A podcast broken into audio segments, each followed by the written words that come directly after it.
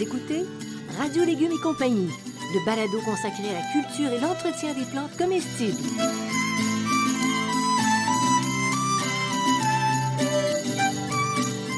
Laitue, Basilic, plantation, poivron, bleuets, pollinisation, haricots, arrosage, fraises, insectes ravageurs et maladies, concombres, fertilisation. Radio Légumes et compagnie, le balado qui vous dit tout pour cultiver et entretenir simplement les plantes comestibles de façon naturelle.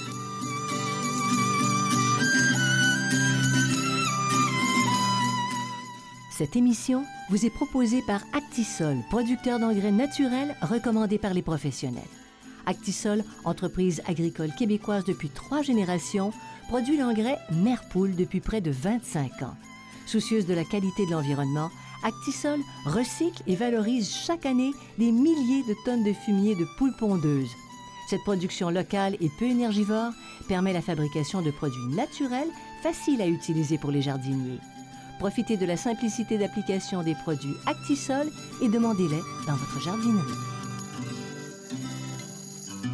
Et c'est Janine Ross. Je suis très heureuse de vous accueillir aujourd'hui à Radio Légumes et compagnie avec Bertrand Dumont, horticulteur. Bonjour Bertrand. Bonjour Janine. T'es en forme? Absolument. Bon, alors on partage ça.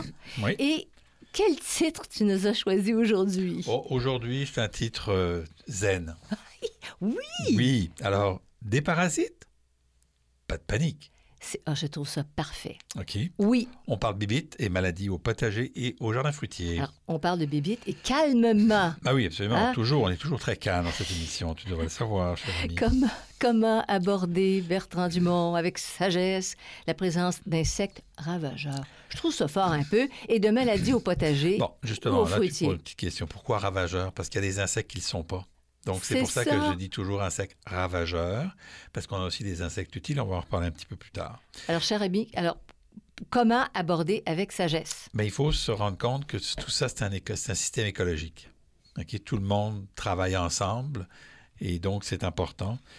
Donc, tenter de détruire tous les insectes ravageurs et puis de se débarrasser de toutes les maladies, c'est un non-sens. Répète. Non. Détruire en totalité est un non-sens. OK? J'aime ça. Il faut plutôt chercher à contrôler plutôt que lutter. Pendant longtemps, moi, quand j'étais à l'école, j'ai appris qu'il fallait lutter contre les insectes et les maladies, les insectes ravageurs. Maintenant, on va chercher à les contrôler.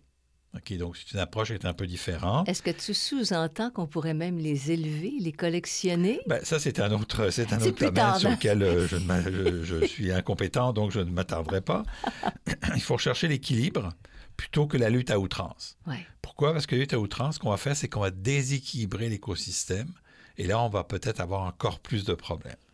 Et donc, dans tout ça, ben, il va falloir accepter des légumes et des fruits un petit peu moches. Puis quand ils sont moches, on a juste à bons. couper la partie moche Ouais. qui nous déplaît, puis parfois est même bonne.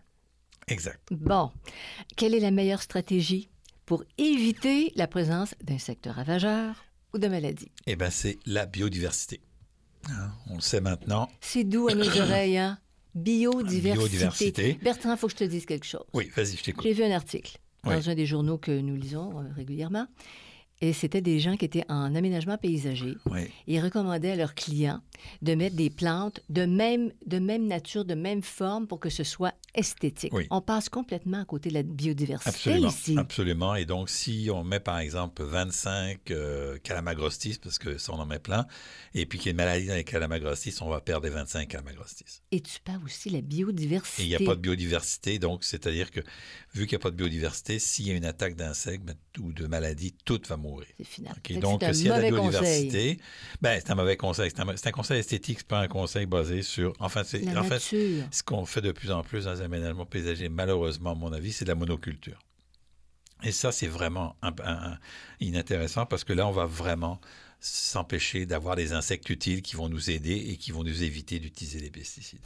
Alors, comment on crée justement de la biodiversité? Ben, on y a un peu répondu, c'est en multipliant le nombre de variétés de plantes. hein. Donc, euh, en associant les plantes, en mélangeant les plantes, OK, au lieu de faire 4-5 grandes, euh, mettons, planches de, tomates, ben, on peut faire une planche de tomates, une planche de laitue, une planche de tomates, une planche de carottes, une planche de thé. On peut mélanger ça au lieu d'avoir toutes les laitues ou toutes les carottes. On évite la monoculture, ce qui fait qu'on va inviter les bons insectes, les insectes bénéfiques, qu'on appelle aussi les alliés, euh, pour euh, on pourra utiliser donc un hôtel à ou un condo à insectes. Ça, c'est nouveau quand même. Ça fait juste quelques années. Oui. Peut-être on pourrait faire une petite parenthèse. Hôtel à insectes, tu les invites? Comment ça... Les gens peuvent trouver des idées sur, sur Internet, tout ça, pour les construire. Exact, exact. C'est sur, sur Internet qu'on va les construire.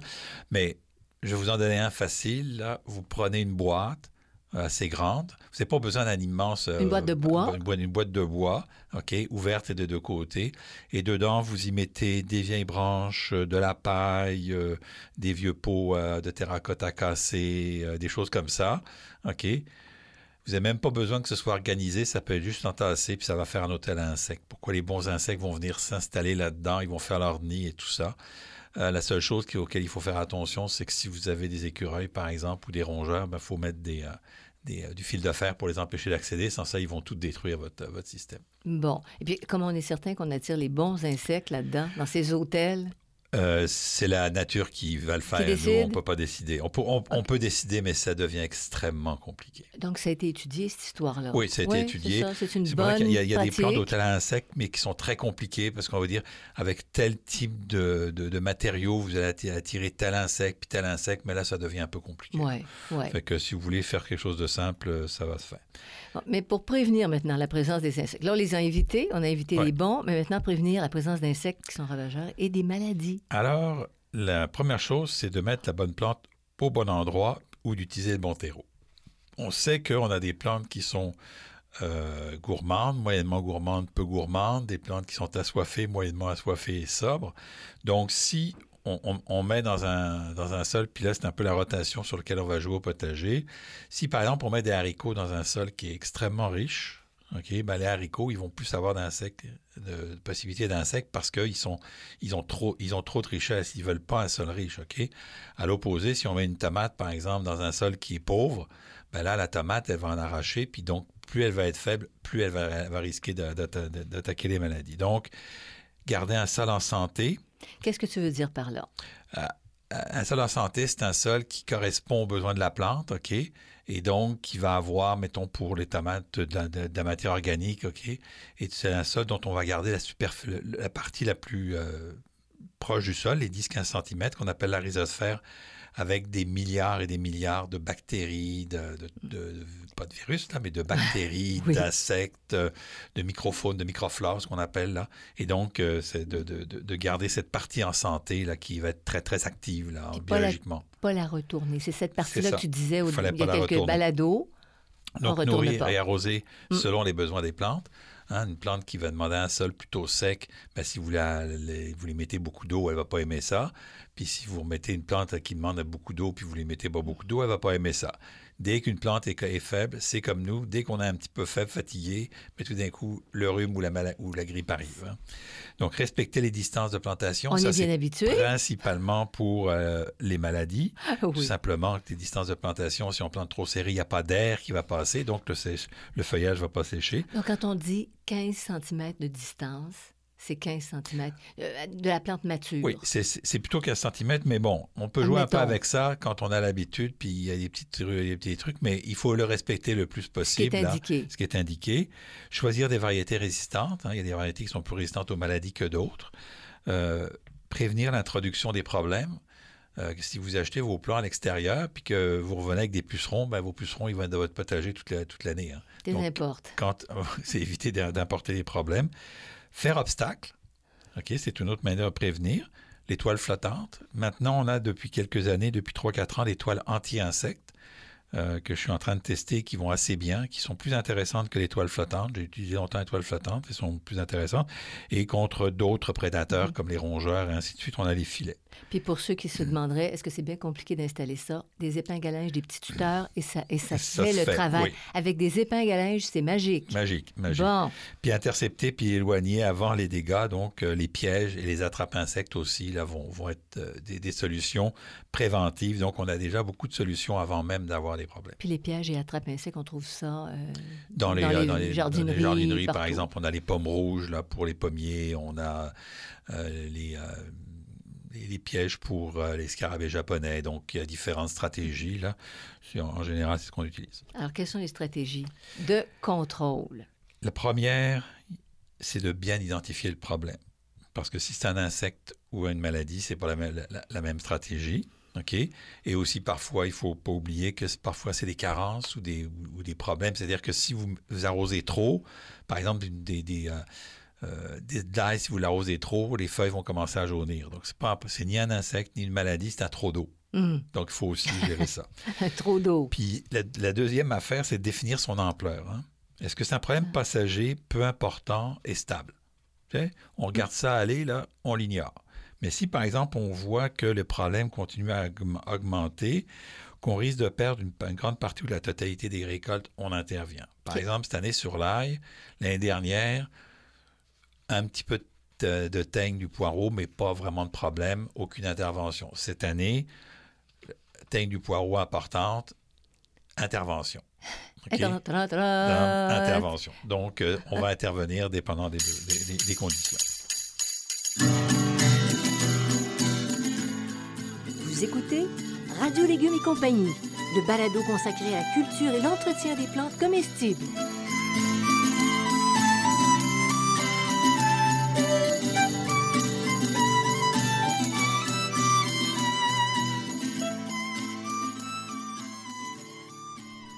L'engrais de la mer Acadie est fait d'algues récoltées de façon responsable et écologique dans la baie de Fundy au Nouveau-Brunswick. Cette ligne de produits riche en oligoéléments est complétée par des composantes de poissons et de crevettes recyclées. Cet engrais augmente la résistance des plantes face aux caprices de mère nature. Il améliore la qualité des récoltes et accentue le goût des fruits et légumes. Produit de manière éco-responsable, il provient entièrement de sources naturelles renouvelables.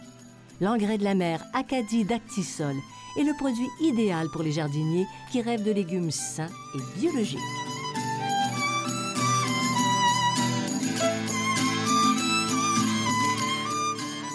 Vous écoutez Radio Légumes et compagnie, le balado consacré à la culture et l'entretien des plantes comestibles.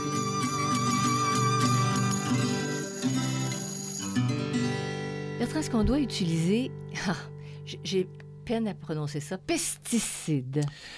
Euh, non, on ne devrait pas utiliser de pesticides dans un potager familial parce qu'il existe d'autres méthodes. Euh, principalement, il y a la culture biologique, donc, euh, qui est d'in- d'in- d'insérer des insectes bénéfiques, indigènes ou introduits. Donc, on va, on va essayer de se servir de la nature en lutte biologique pour s'aider. OK? L'avantage donc de de- de du contrôle biologique, on parle bien de contrôle biologique, on parle Mm. plus de lutte biologique, on parle de contrôle biologique. On retient Donc, bien.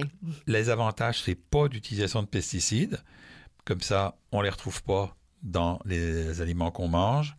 Pas de résistance aux, de- euh, aux des- euh, aux insectes ravageurs aux biopesticides. Les biopesticides et pesticides, de plus en plus, qu'on on, on se voit, c'est qu'il y a de la résistance. OK? Les, les, euh, Attends une minute. Biopesticides et pesticides, fait- il y a une distinction à faire entre les deux oui, aussi. Hein? Pesticides, c'est pesticides de synthèse. OK, donc c'est les, Chimiques. les- les produits chimiques, le malation, l'iazinon, OK. euh, tous ces produits-là. Et les biopesticides, ce sont des pesticides. Pesticides, c'est des pesticides, mais biologiques. OK? Donc, ils ont des effets moins délétères sur l'environnement et, ainsi de suite. On les appelle aussi les, pesti- les pesticides à faible impact. OK? Il reste qu'il y a une partie cide. Cide, ça veut dire tuer. Oui, OK? oui. Hein? Régicide.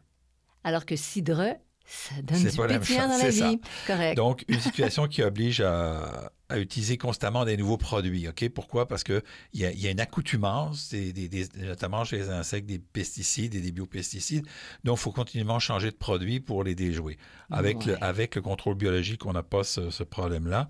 Et puis aussi, ça permet aujourd'hui un ciblage précis des espèces à parasiter. OK? On, sait quelles espèces va- vont être contre quelles espèces. Je vous donne un exemple d'un- d'une lutte biologique bien connue, c'est la coccinelle. La coccinelle qui va manger les pucerons. Hein?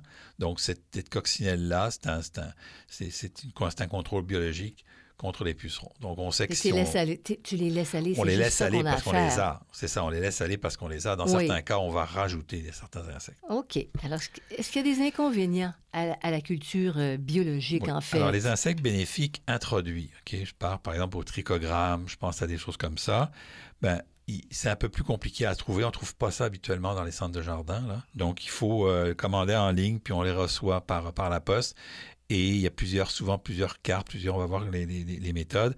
Et souvent, il faut les garder au froid pour ne pas les développer. Donc, il y a un petit peu d'organisation. c'est comme si c'était des larves. Oui, c'est des, larves, c'est des œufs souvent. C'est même pas des larves, c'est des, œufs. Donc, c'est délicat à introduire parce que les conditions de température et d'humidité peuvent changer, puis donc la la, l'insecte peut mal réagir et donc pas être efficace. Donc, c'est pas, c'est pas efficace à tout coup. Mhm. Euh, c'est un peu complexe de prévoir les interactions négatives entre les insectes bénéfiques naturels et ceux qu'on va introduire. Mais heureusement, les fournisseurs aujourd'hui ont beaucoup, de, beaucoup d'informations, donc là, les problèmes sont, sont, sont, moins criants. Donc, il y a des fournisseurs, mais c'est que par Internet. C'est que par Internet, oui. Fournisseurs d'insectes, il faut quand même le faire par la poste. Oui, par la poste, on a un très bon au Québec. Et puis donc, il y a aussi les coûts qui sont plus importants parce que c'est une technologie qui est un peu plus euh, recherchée. Et euh, c'est un peu plus élevé aussi avec les coûts de transport. Donc, euh, Mais ça vaut la peine. Oui, ça vaut la peine. que des pesticides qui, coûtent aussi cher à la longue. Ben, c'est qu'ils sont, c'est que oui et non. C'est pas tout, c'est un petit peu plus cher quand même là du biologique. Là, moi je regarde là euh, à la longue, oui, parce qu'on avec tout, si on calcule tous les problématiques de santé puis tout, ce que ça veut, oui. Oui, c'est ça. C'est ça. Mais alors que les, c'est les avantages et les inconvénients. Mais à l'achat brut, là, c'est un peu plus cher. un peu plus cher. OK. Mais quand on dit un petit peu plus, c'est quand même acceptable. C'est quand même acceptable. Tu peux vivre selon tes convictions. Puis tu dis, je fais ma part. C'est ça. Bon. C'est ça. Une bouteille, une bouteille de vin en moins, puis plus d'insectes biologiques euh, dans le Une bouteille de, ou de bière, quelques bières de moins, puis tu perds un insecte biologique. Voilà. comment introduire les insectes bénéfiques? Comment tu fais ça? Alors, manuellement, les insectes sont dans une bouteille, on ouvre la bouteille, on secoue la bouteille. Par exemple, on a des menthes religieuses qu'on peut utiliser, là qu'on utilisait à une époque. Donc, on ouvre la bouteille en sachet. Donc, les, tout simplement, les insectes, souvent c'est des larves à ce moment-là, pardon, sont, sont, enfermés dans un, dans un petit sachet sur une carte. Donc, les, allergies. à votre santé. Je bois à santé des allergies. les insectes bénéfiques qui sont installés sur des petits morceaux de carton. Donc, on va, dans, on va les, les, plantes, on va planter un petit, un petit morceau de bâton en terre, on va mettre sur le carton, puis en quelques jours, ils vont émerger. En deux, trois jours, ils vont émerger. Il y a aussi des produits qu'on peut utiliser par arrosage ou pulvérisation du sol. Ça, c'est notamment les nématodes pour euh, les, euh, euh, les, hannetons, les scarabées japonais qu'on va, on va mettre dans le sol à une certaine époque, là, à une certaine époque bien précise. Ça, ce produit-là, en général, il est disponible en, jardinerie. C'est à peu près le seul produit de biologique ou encore en pulvérisation vers le feuillage. Donc, on... Mais de plus en plus... C'est toujours des insectes, c'est toujours des... Des, larves, des insectes euh, qu'on a, oui. En pulvérisation. Euh, euh, est-ce que tu as d'autres méthodes de contrôle sans pesticides à nous proposer? Oui, il y a aussi les pièges à phéromones sexuels. Donc, c'est hmm. les fameux pièges à, pour les, les scarabées japonais, c'est des phéromones euh, femelles, donc les mâles vont toutes se, se, retrouver dedans, et donc il n'y aura pas de nouvelle fécondation. Et puis l'autre, c'est le ramasse, la collecte manuelle, euh, le ramassage à la main, puis la suppression des morceaux de la plante. Par exemple, vous avez un morceau, une tige avec des pucerons, c'est la seule bout de tige avec des pucerons, vous coupez la tige avec les pucerons, vous détruisez les pucerons. Euh, moi, je le fais par exemple avec la chrysamelle du... la chrysamelle, c'est ça euh, du, euh, du, concombre qui va sur euh, notamment les cerises de terre, ben, je vérifie en dessous des, des, feuilles de cerises de terre que j'aperçois des œufs. Il y a des petits amas orange. J'enlève la feuille et j'écrase les œufs. Donc, j'évite que de nouvelles générations apparaissent. C'est ça. Et tu fous pas ça au compost, ça s'en va au, au, déchet, carrément. Absolument. oui.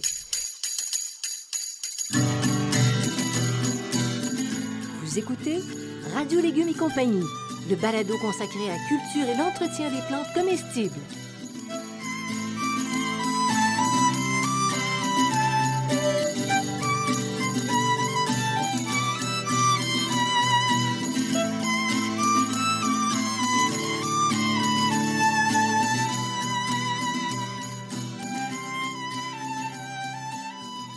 Découvrez le dernier livre de Bertrand Dumont, étonnante histoire de légumes et de fines herbes qui vous plonge au cœur de la formidable épopée de l'évolution des plantes comestibles. Ce livre tout à fait original est vendu en format papier en librairie ou sous forme numérique sur le web.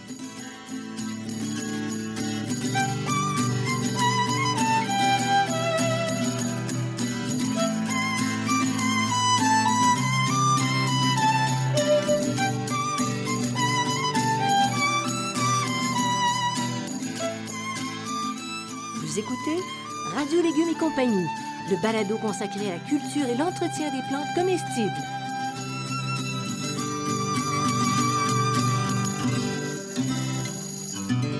Bertrand, si la présence des insectes ravageurs ou des maladies est très importante, est-ce qu'on peut utiliser quand même des pesticides? Alors, c'est là qu'on va utiliser des biopesticides, OK?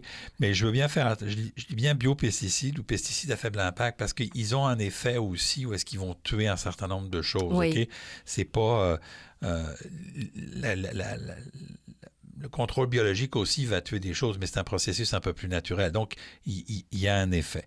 Fait que, comme insecticide à faible impact, on a le savon insecticide, euh, le Nîmes, le, le BTK, le Bacillus thuringiensis, les granules de phosphate ferrique qu'on va utiliser principalement pour les limaces, et puis l'huile minérale qu'on va utiliser principalement pour les arbres. OK? Et tu mets ça sur les arbres. Oui. Comment tu Très comment tôt tu au printemps, Oui. on va mettre ça, c'est une espèce de, j'appelle ça une brosse, hein. c'est une brosse, Mhm. parce qu'il y a beaucoup d'insectes qui, les œufs des insectes et puis les maladies, les spores des maladies vont se réfugier dans les écorces d'arbres Oui. pendant l'hiver.